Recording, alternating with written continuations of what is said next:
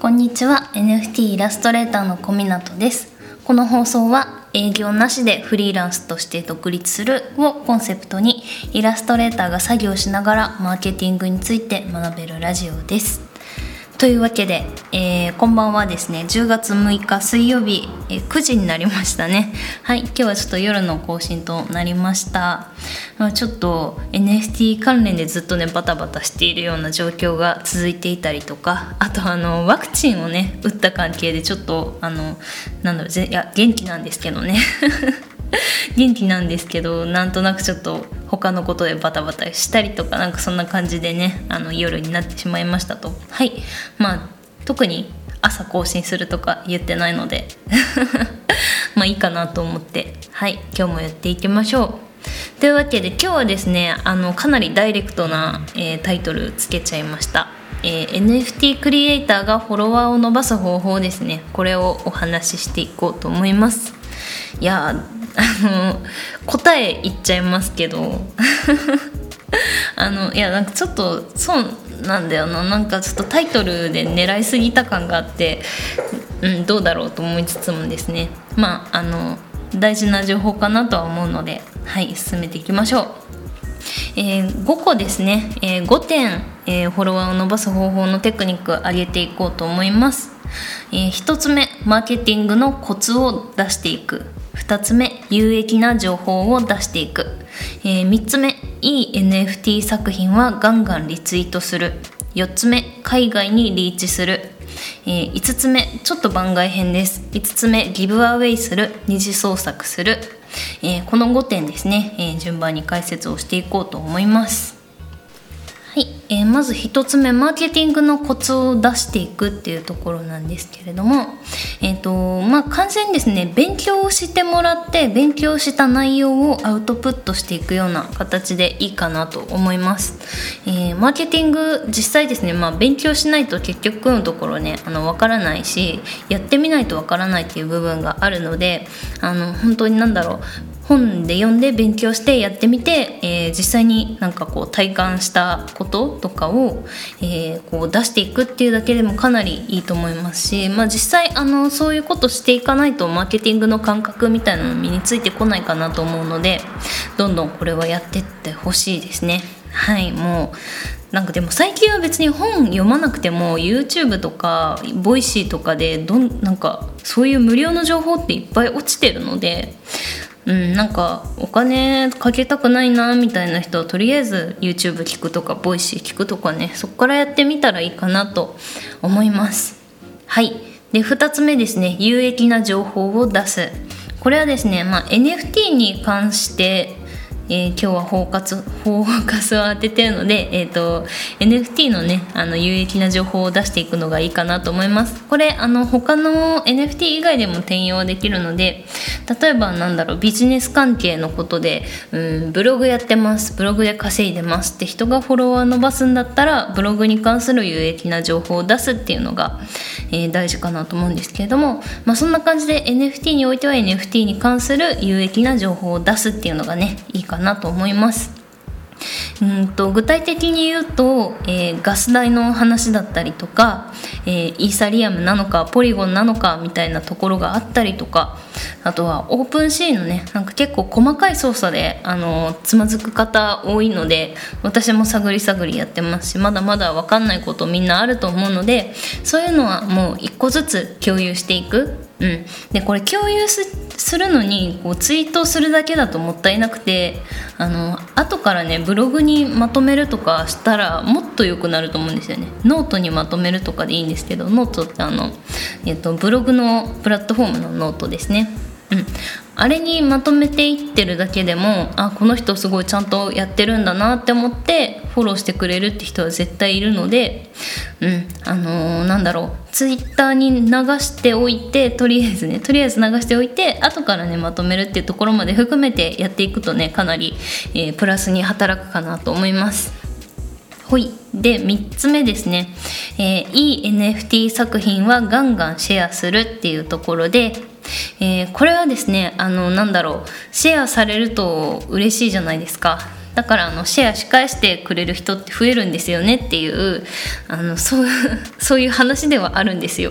あのなんだろう。偏方性の法則ってあるんですけどこっちから一個いいことしてあげると向こうがあの感謝してやっぱりこう返してくれるみたいな。人間はそういうなんか心理を持ってるんですね、うん、なんかそれを利用するっていう形にはなるんですよ。なんかなんだろうな。あんまり好きじゃなくてそういう言い方って。なんかちゃんと本心でやってほしくてあのなんだろう。まあ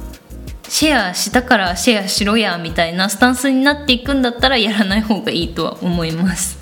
うん、ただなんかまあテクニックとしてはそういうこと。でなんかでも本心でちゃんとやってくださいっていうのはなんかこうあのリツイートしてほしいからリツイートするにしないでほしくて。もうあのアーティスト同士やっぱりつながっていくべきだし仲良くしていくべきだと思うので、うん、あのいい作品は褒める。でフォロワーに見せびらかすみたいな。この人こんないい作品書いてんだよ。見てみたいな感じであの広げていく。っていうなんかその行動をあのちゃんと本心でやっててあのそうするとあのリツイートされた人もねちゃんと喜んでくれると思うんですよね。うん、でなんかこれをわざとらしくやっちゃうとなんかあこの人なんか狙ってリツイートしてんのかなみたいな風にあにリツイートされる側は分かっちゃうのでそれはねやんない方がいいかなと思います。普通に信頼を失っていく行動にもつながっちゃうのでそこだけは気をつけましょう。ということで、はい、ただいい作品は、えー、ガンガンシェアはしていきましょう。あついでに言うとあの作品じゃなくていい情報もねガンガンシェアした方がいいですね、うん、自分の情報を一時情報だけじゃなくてあの人が言ってたね。あのここでつまずいたけどこうしたら解決したみたいなそういうのもあのタイムライン上で見かけたらねなるほどって思ってポチッとリツイート押すだけでねあのフォロワーさんにとってはプラスになるので、はい、そういうのもねどんどんやっていくといいかなと思います。はい。で、えー、4つ目、海外にリーチするですね。はい。えー、これはもう完全にですね、日本がまだまだ市場が小さいっていうので、えっ、ー、と、フォロワー自体がね、あんまり伸びづらい状況にあるかなと思います。うんと、なんだろうな。伸びづらい、まあ、あの、なんだろう、伸びづらくもないんですけど、日本の市場でもね。ただなんかこう、限界値がすごく低いところにあるっていう感じですね。うん、だから、なんだろう NFT のなんかこう有益な情報を出し始めてちょっとの間は伸びるんですよフォロワー数が。まあ、多分100200ぐらいはいくんじゃないかな。そんなに伸びないかな。まあそんぐらいまあ軽く伸びます。で軽く伸びた後に絶対限界がきます。それはなんかもうなんかこう届く範囲全部取り切ってる状態になってしまうのでそこから先伸ばしていくのにどうしたらいいかっていうと日本の、えー、他のえー、人たちにリーチするっていうよりかは海外にねあのリーチしていった方が効率よく伸ばしていけますよっていう話ですね。うん、でこれあのタイの人たちと最近私つながっててこの2日ぐらいでフォロワー数が、えー、ツイッターがね700800ぐらい伸びてるのかなちょっと分かんないぐらい伸びてるんですけどこれあのねなんか面白がってもらえるんですよね。単純にタイからタイの人になんか話しかけてる日本人いるわみたいな。すごい多分面白がってフォローしてる人が多くて。まあそれはそれで別にいいかなとは思うんですけど、うん、なんか今後結構ねあのリップとかいっぱいくれるんで仲良くなれやすいですね。多分日本人と話したいんでしょうね皆さん、うん、だからあの結構面白がってもらえるしなんかこの面白がってもらえるっていうのは、えーと、海外から見ても日本から見ても希少価値になっていくので、うん、もうあのこういうのねどんどん楽しんでいった方がいいと思います。はい。えーとまあ、そんな感じで海外に向けてですねしっかり発信をしていきましょうっていうので、えーとまあ、ただ英語で発信するとかじゃなくてちゃんと届くように、えーとまあ、タイの人だったらね英語よりタイ語の方が、まあ、反応はいいですねやっぱり。とかあるので、うんあのータイ語で ツイートをしてみるとかあとちょっと他のね国は分かんないんですけどまああのそれぞれ言葉あると思うし NFT の市場がねあると思うんでまあリサーチをしてみてあの良さそうな市場を見つけたらそこにリーチしていくっていうのをねやってみてほしいですねはい、えー、そんな感じで4つ目終わってちょっと一旦チャプター区切ります。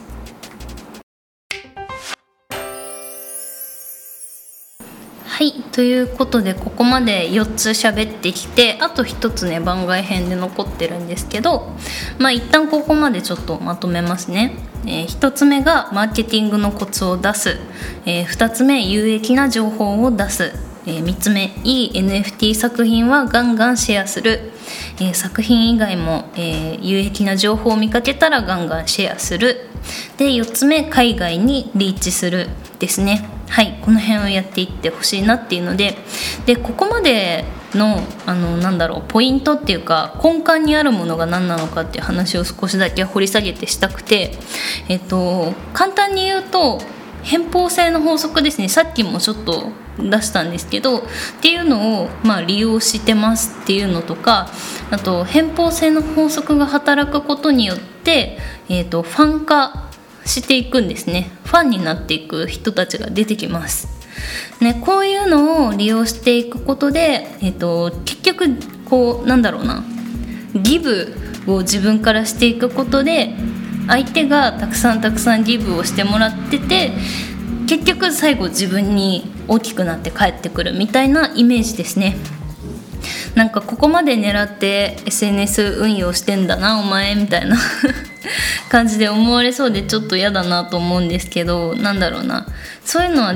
結局必要なことなので、まあ、マーケティングとしてね必要なので、まあ、やっていってほしいなっていうのとうんとなんだろうなこれ利用人を利用しているように捉えてほしくないんですよね。結局なんかこうギブアンドテイクみたいな言葉があったりとかとウィンウィンみたいな言葉があったりとかするんですけど私ギブアンドテイクもウィンウィンもなんかどっちも言葉としてあんま好きじゃなくてなんかそんなん当たり前やんって思ってしまうんですけどあのなんだろうな。こうまあ相手にとってプラスになることをしたいっていうこの思いやりをね、えー、大事にしてほしくて自分の心の中のなんかいいことしたいなっていう気持ちを膨らませると結果そういう行動につながっていくんですよ。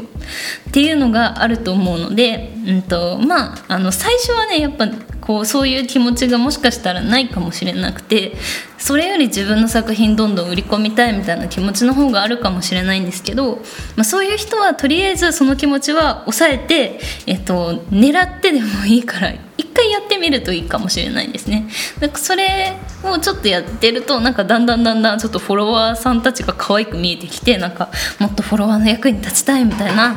そういう気持ちが芽生えてくるかもしれません。ちょっと雑音が入っておりますけれどもうん、実際でもなんかねそういう風に聞きますね。私も実際どうだろう。最初からこう思いやりの心があったかっていうとまあなかったかもしれんなと確かに思います。それよりなんか自分の作品売り込みたいとか人の作品シェアしたらファン取られちゃうじゃんって思ってた時期も多分あったと思うな。もう何年か前だけど。なんかそういうなんかちゃんと画家って名乗ってた時期。とかはなんかリツイートするの結構嫌だったりしましたね。うん。でもなんかそれかんなんかちょっと勘違いだったなと思います。うん。なんか結果的にこうなんだろうやっぱりいい行動につながっていくことが自分に返ってくると思うので、うん、なんか感覚としてはいい人だなって思ってもらうポイントを貯めていくみたいな。あの1個いいことすると1個いい人だなポイントがたまっていくみたいな。なんかそんな感じの感覚でねやっていくとかでもいいと思うしなんかゲームっぽくねあの考えてみてもいいと思うんですけどあの決して人を利用している踏み台にしているわけではないのであのそこをねなんか履き違えないでほしいなとは思いますね。うん、なんかその辺バレるんですよね結局ね。うんと思うのではい思いやりの心を持ってですねあのフォロワーさんを大事にしていくと、えー、フォロワーが結果伸びます。ということですね。はい。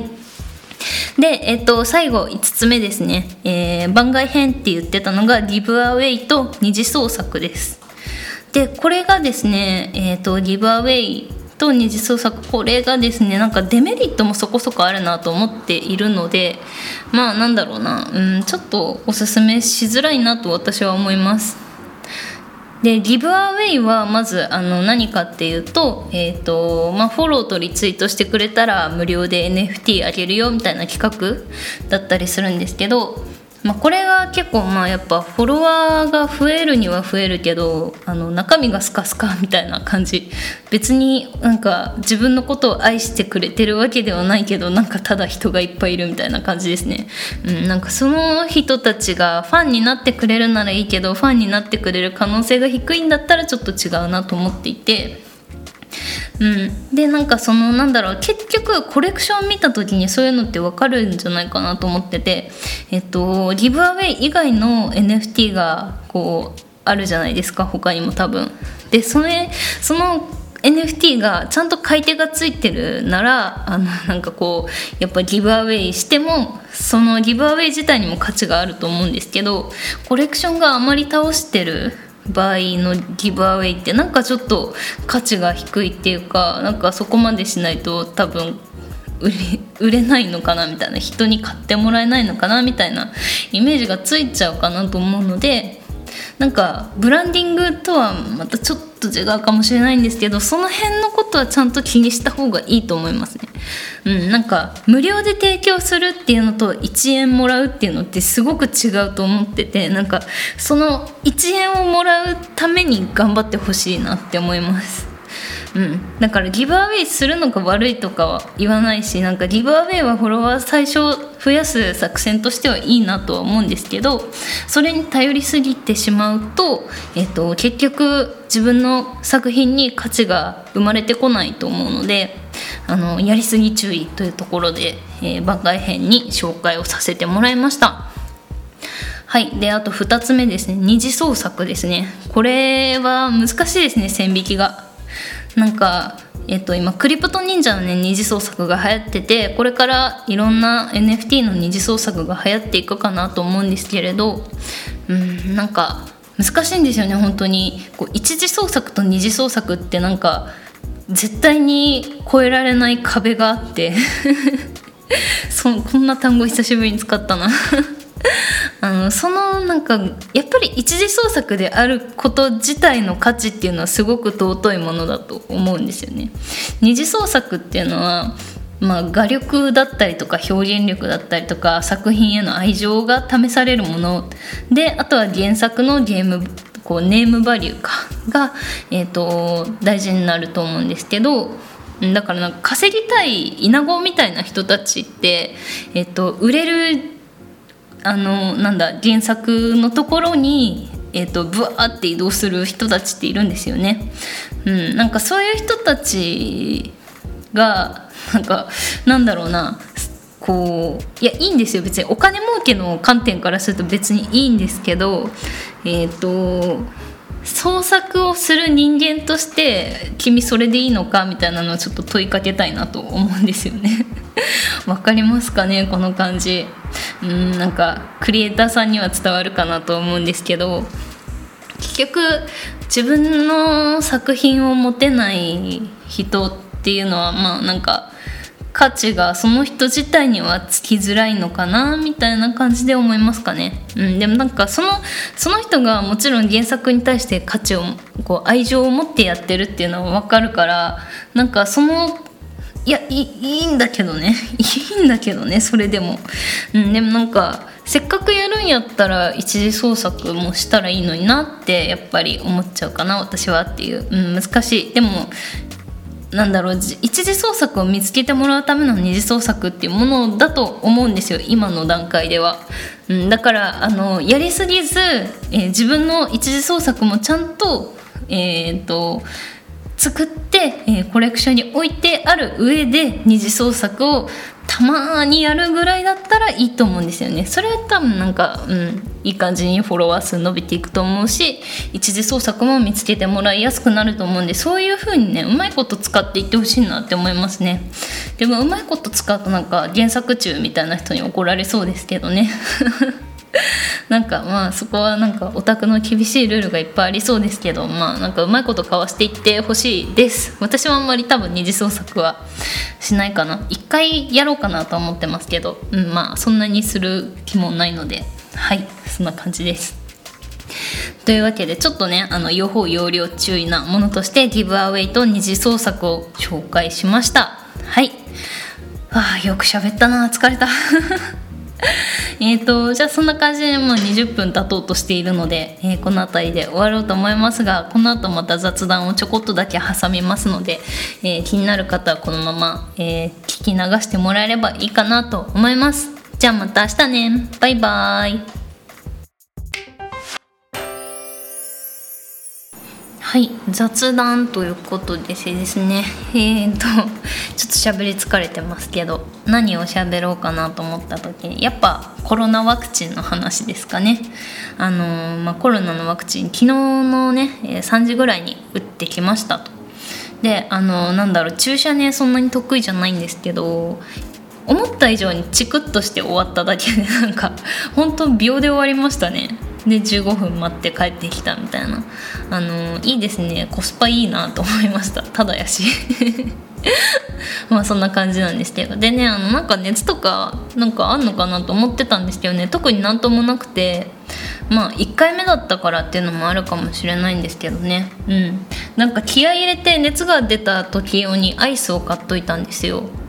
アイス買っていいって Google 先生がね言ってたからね。アイス買ったんですよ。普段アイス買わないんですけどね。食生活気をつけてるんで。でもなんか熱出なくてただアイス買っただけになってしまって。うんなんかちょっと贅沢してしまったなみたいな。